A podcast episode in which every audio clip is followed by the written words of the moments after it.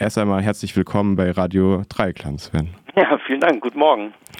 Du hast zusammen mit Rasmus Kahlen, ebenfalls ein Vertreter der Nebenklage, viel Kritik am bisherigen Prozess der Polizeiarbeit und der Staatsanwaltschaft formuliert. Kannst du kurz zusammenfassen, was ihr am Verfahren auch schon vor der Urteilsvergründung kritisiert habt?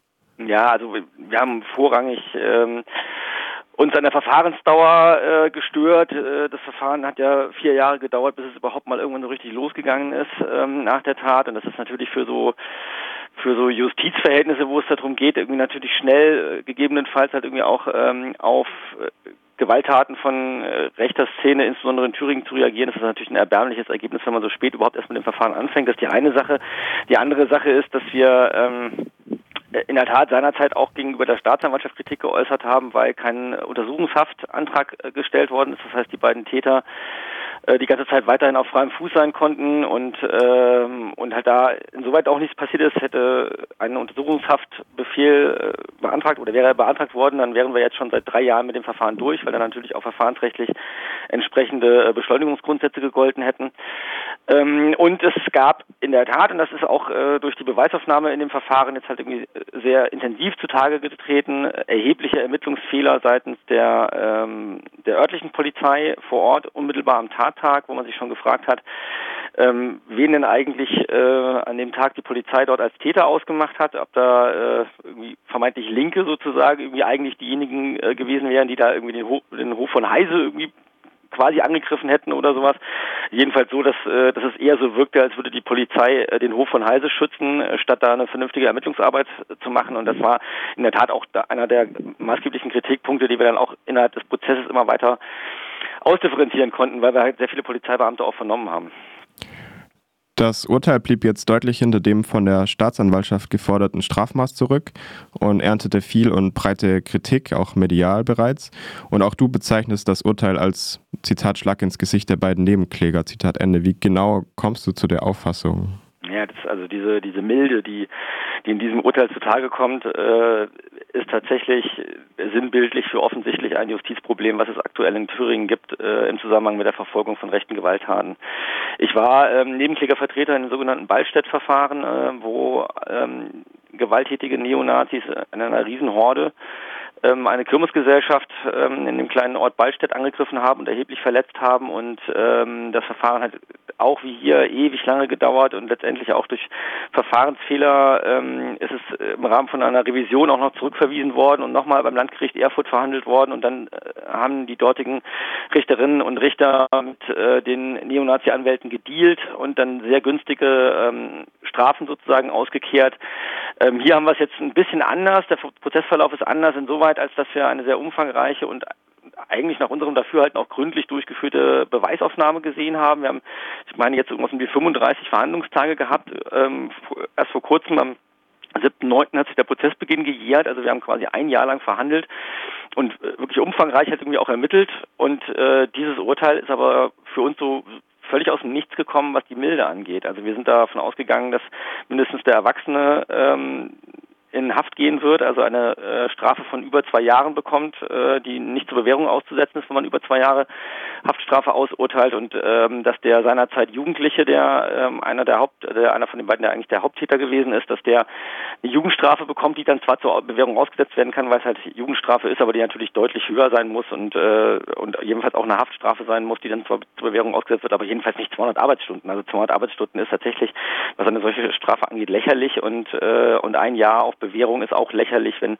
wenn man sieht, was das für Folgen hatte und was das für eine Gewalttat war und was das für eine Hetzjagd war, die an diesem Tag ähm, vonstatten ging. Und das ist tatsächlich relativ absurd. Also es ist absurd, was, äh, was dort als Ergebnis rausgekommen ist und äh, zu Recht ähm, hat ja die Presse da jetzt auch entsprechend reagiert und und äh, in etlichen Kommentaren und äh, Kolumnen sich irgendwie zu einem Justizproblem in, in Thüringen verhalten und zu der Frage, wie kann es sein, dass ein, ein Gericht irgendwie angesichts eines solchen Verfahrensverlaufs, einer solchen Beweisaufnahme zu einem solchen Strafmaß kommt, ist tatsächlich irgendwie, also man muss eigentlich sagen lächerlich, aber eigentlich ist es entsetzlich.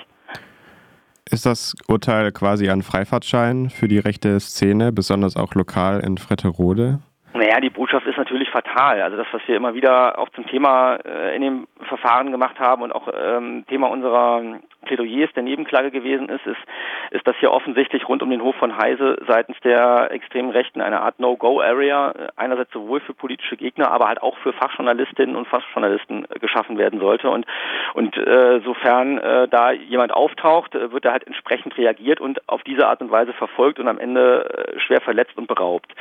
Und äh, das Ergebnis eines, äh, eines einer solchen Gewalttat ist jetzt, dass äh, die Justiz in, in Thüringen, jedenfalls das Landgericht Mühlhausen, sagt, naja, kriegst du halt ein Jahr auf Bewährung, zwei Jahre Bewährungszeit, musst nicht ins Gefängnis, kannst halt irgendwie dich äh, weiterhin, wenn du nicht nochmal auffällst, halt irgendwie hast du halt keine weiteren Konsequenzen außer ein paar Verfahrenskosten.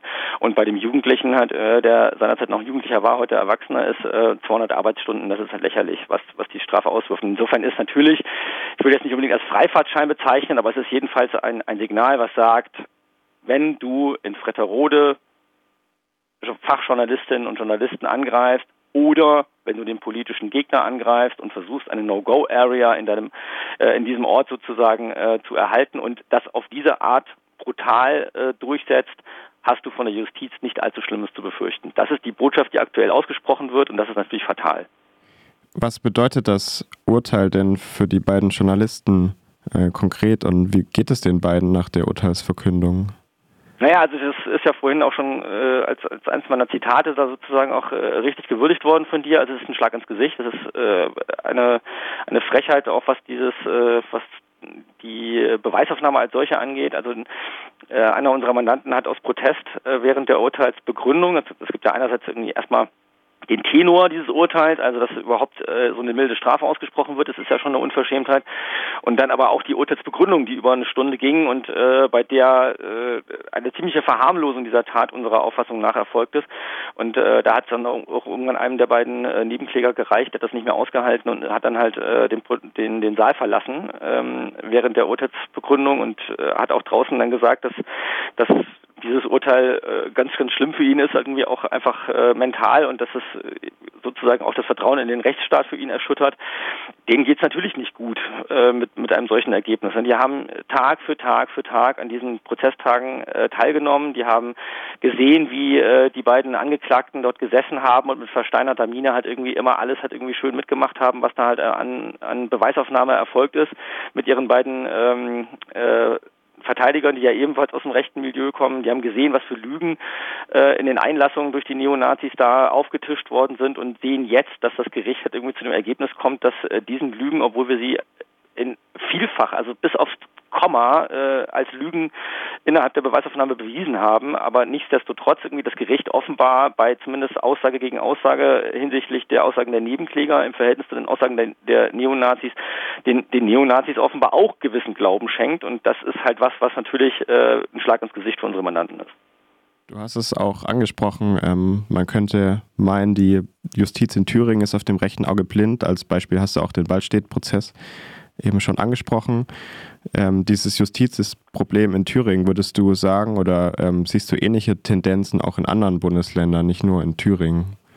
Ja, ich habe jetzt, was meine eigene Praxis angeht, halt irgendwie vor allem in Thüringen die entsprechenden Erfahrungen gemacht. Ich bin in diesem, wie gesagt, in diesem Waldstädtverfahren tätig gewesen äh, mit anderen Kolleginnen und Kollegen und ich war jetzt äh, mit dem Kollegen Rasmus Kahlen in diesem Bretterode-Verfahren tätig. Ich habe keine anderen größeren Nebenklageverfahren ähm, in anderen Bundesländern laufen oder laufen gehabt kann aber auch damit zusammenhängen, dass äh, natürlich diese Übergriffe, wie sie da in Thüringen stattgefunden haben, auch einen entsprechend äh, hohen Grad an Gewalttätigkeit zeitigen und sich die Neonazis offensichtlich einigermaßen sicher fühlen, die gegebenenfalls gut organisiert sind in ihrer Gewalttätigkeit und sich aber wie gesagt sicher fühlen, dass da halt irgendwie nicht allzu viel passiert, wenn wenn es dann irgendwie entsprechende rechtliche Konsequenzen gibt. Und das ist ja letztendlich auch zutage getreten. Also wir haben jedenfalls keine ähm, adäquate Reaktion der, der Thüringer Justiz auf diese Gewalttaten. Ob das dann ein Thüringen-Problem ist oder ob das andere Bundesländer auch beträfe, kann ich nicht sagen. Was ich sagen kann, ist, eine derartige Gewalttat würde jedenfalls hier in Göttingen nicht derart milde geahndet. Wie geht es denn jetzt weiter im Prozess? Ähm, wenn ich richtig informiert bin, hat die Staatsanwaltschaft bereits am Freitag, den 16. September, Revision eingelegt. Das Urteil soll vom Bundesgerichtshof überprüft werden. Was erwartest du jetzt für den weiteren Verlauf des Prozesses?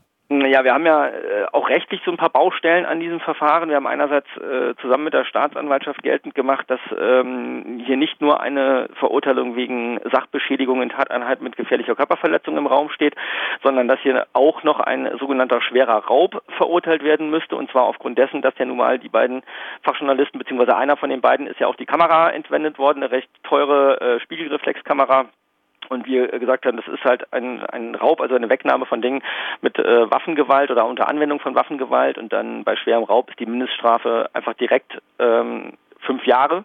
Da kommt man halt irgendwie dann auch nicht mehr auf eine Bewährung. Also es ist dann irgendwie auf jeden Fall ein, ein ordentliches Brett, was da ein Urteil ausge, ausgeworfen werden müsste, wo dann auch selbst das Landgericht Mühlhausen, egal wie milde sie sein wollen, ähm, nicht weiter runter können als diese Mindeststrafe von fünf Jahren. Und das war das Ziel, was, was letztendlich die äh, Staatsanwaltschaft auch hatte, wobei sie wollten einen schweren Raub in einem minder schweren Fall. Das geht dann immer noch, da kann man immer noch unter fünf Jahre, aber jedenfalls kommt man halt irgendwie nicht an einer äh, Freiheitsstrafe, die äh, zur Bewährung ausgesetzt wär, äh, werden könnte. Das, da kommt man nicht hin.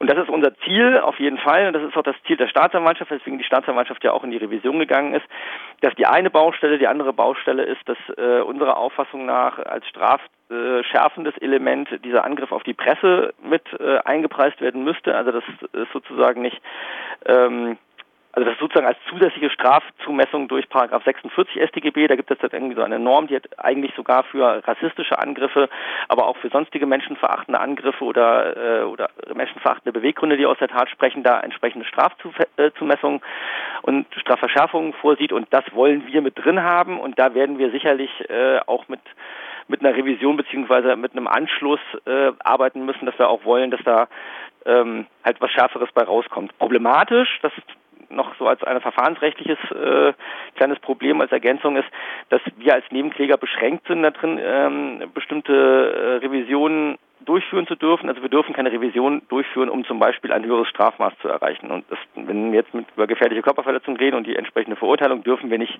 sagen, wir würden aber jetzt gerne mehr als ein Jahr haben, wir wollen gerne für diese Tat zwei Jahre haben oder sowas, äh, wenn es um gefährliche Körperverletzung geht, sondern wir müssten äh, geltend machen, ähm, dass eine andere, ein anderes Strafdelikt erfüllt ist und äh, deswegen wegen eines anderen Delikts verurteilt wird. Also hier der schwere Raub. Und das wird unser Ziel sein. Mal gucken, äh, wir müssen nochmal prüfen, ob wirklich beide Nebenkläger das machen. Wir müssen auch überhaupt entscheiden, ob wir es wirklich tun, weil das entscheiden am Ende natürlich die Nebenkläger und nicht wir Anwälte. Aber das werden wir heute sehr intensiv diskutieren und ich gehe davon aus, dass wir da auf jeden Fall auch eine Anschlussrevision durchführen werden, ja.